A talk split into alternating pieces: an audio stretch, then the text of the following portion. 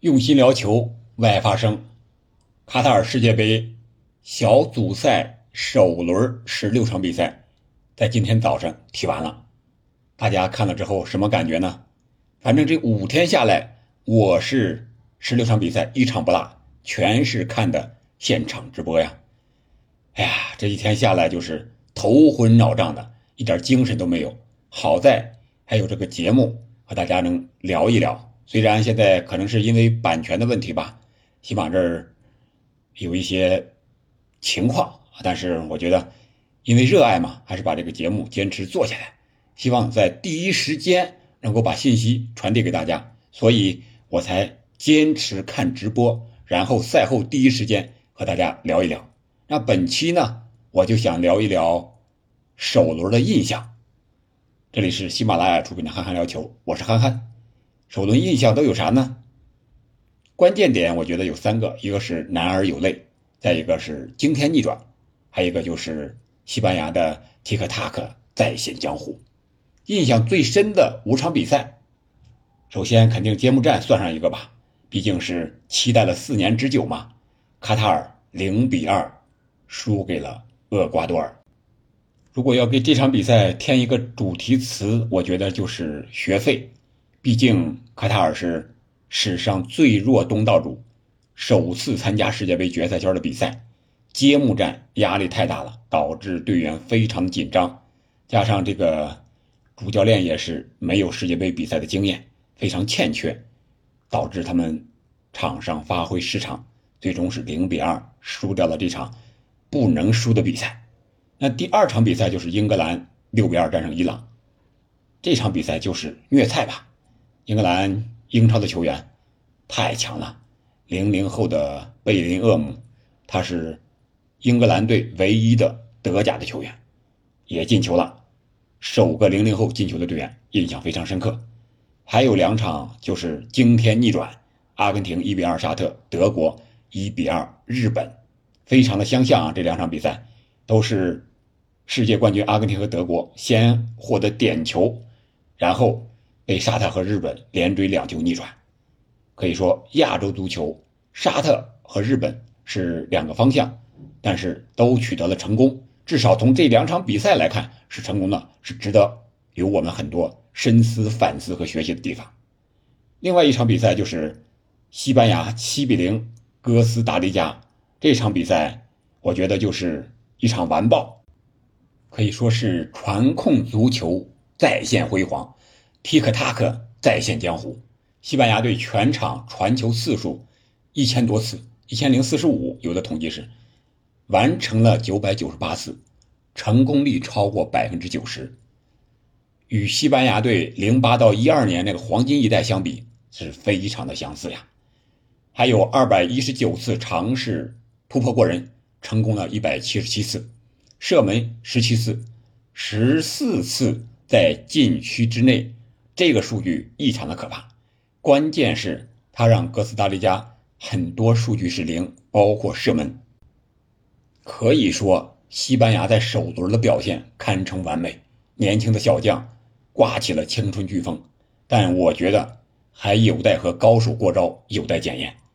加上德国队爆冷输给了日本，所以说第二轮西班牙和德国这场比赛格外值得关注。那印象最深的场面呢，有这么几个，一个是 C 罗的人气还有眼泪。C 罗在和加纳这场比赛出场时候，在通道里边，我们看那些小球迷，不是球迷啊，是小球童，在那等着和他击掌。击完掌之后，异常的兴奋，在那议论着什么。可以说，C 罗的人气确确实实是太高了。不管他经历了什么，他的地位已经在那儿了。还有就是他唱国歌时候。眼眶里那个最深情的泪水吧。三十七岁的老将，比赛开场之前奏国歌，可能是他想起了近一年，或者说是几个月、几天以来，把所有的委屈、压力还有变故，都混杂在了里面。如果用一句话总结的话，我想就是“男儿有泪不轻弹，只因未到世界杯呀。”还有就是。加纳的球迷，也是这场比赛穿着这个民族的华服，胸前是挂满了各种零件，可能是勋章啊什么之类的，涂的脸上是白白的，然后头发是非常的怪异，非洲的那种怪异的发型。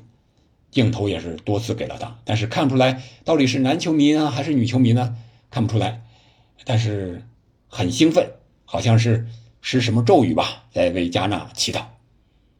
还有就是葡萄牙门将最后第九十九分钟险些被偷袭送礼，刚开始画面还给到了观众席，然后给回来的时候，这个威廉斯就准备抢断射门了。还好被后卫解围，没有完成射门，要不然世界杯的赛场上也将上演门将魔咒了。那还有印象最深的事件就是，不知道大家发现没有？目前来讲，十六轮比赛下来，五十四张黄牌，但是没有红牌，一张都没有。沙特是六张黄牌居首，还没有就是没有直接任意球破门。大家想想，是不是没有看到？没有特别经典的任意球配合破门，也没有，没有特别精彩的进球。如果说精彩的话，可能就是最后一个进球，里沙利松那个凌空的侧勾，算是比较精彩的了。还有几个就是越位的延时举旗有点太延时了，很明显的半场越位了，你非得还要让把这个比赛打完，你再举旗。这样的话，我觉得对球员很不好。一个是浪费体力，再一个就是很容易受伤呀。因为越位嘛，基本上就是面对门将单刀球的机会了，肯定后卫要拼死了要往回拼呀，要追呀。这个时候，如果你不果断举旗的话，后卫肯定以为是没越位，所以说一定要把这球拼下来再说。结果拼完了之后，你又举旗了，这个增大了受伤的风险。这个举旗确实时间太长了，可以给那个杰士邦做广告了。还有就是越位半自动系统的判罚还是有争议的。揭幕战有个首个进球吧，越位进球，十多分钟之后那个三 D 成像才出来。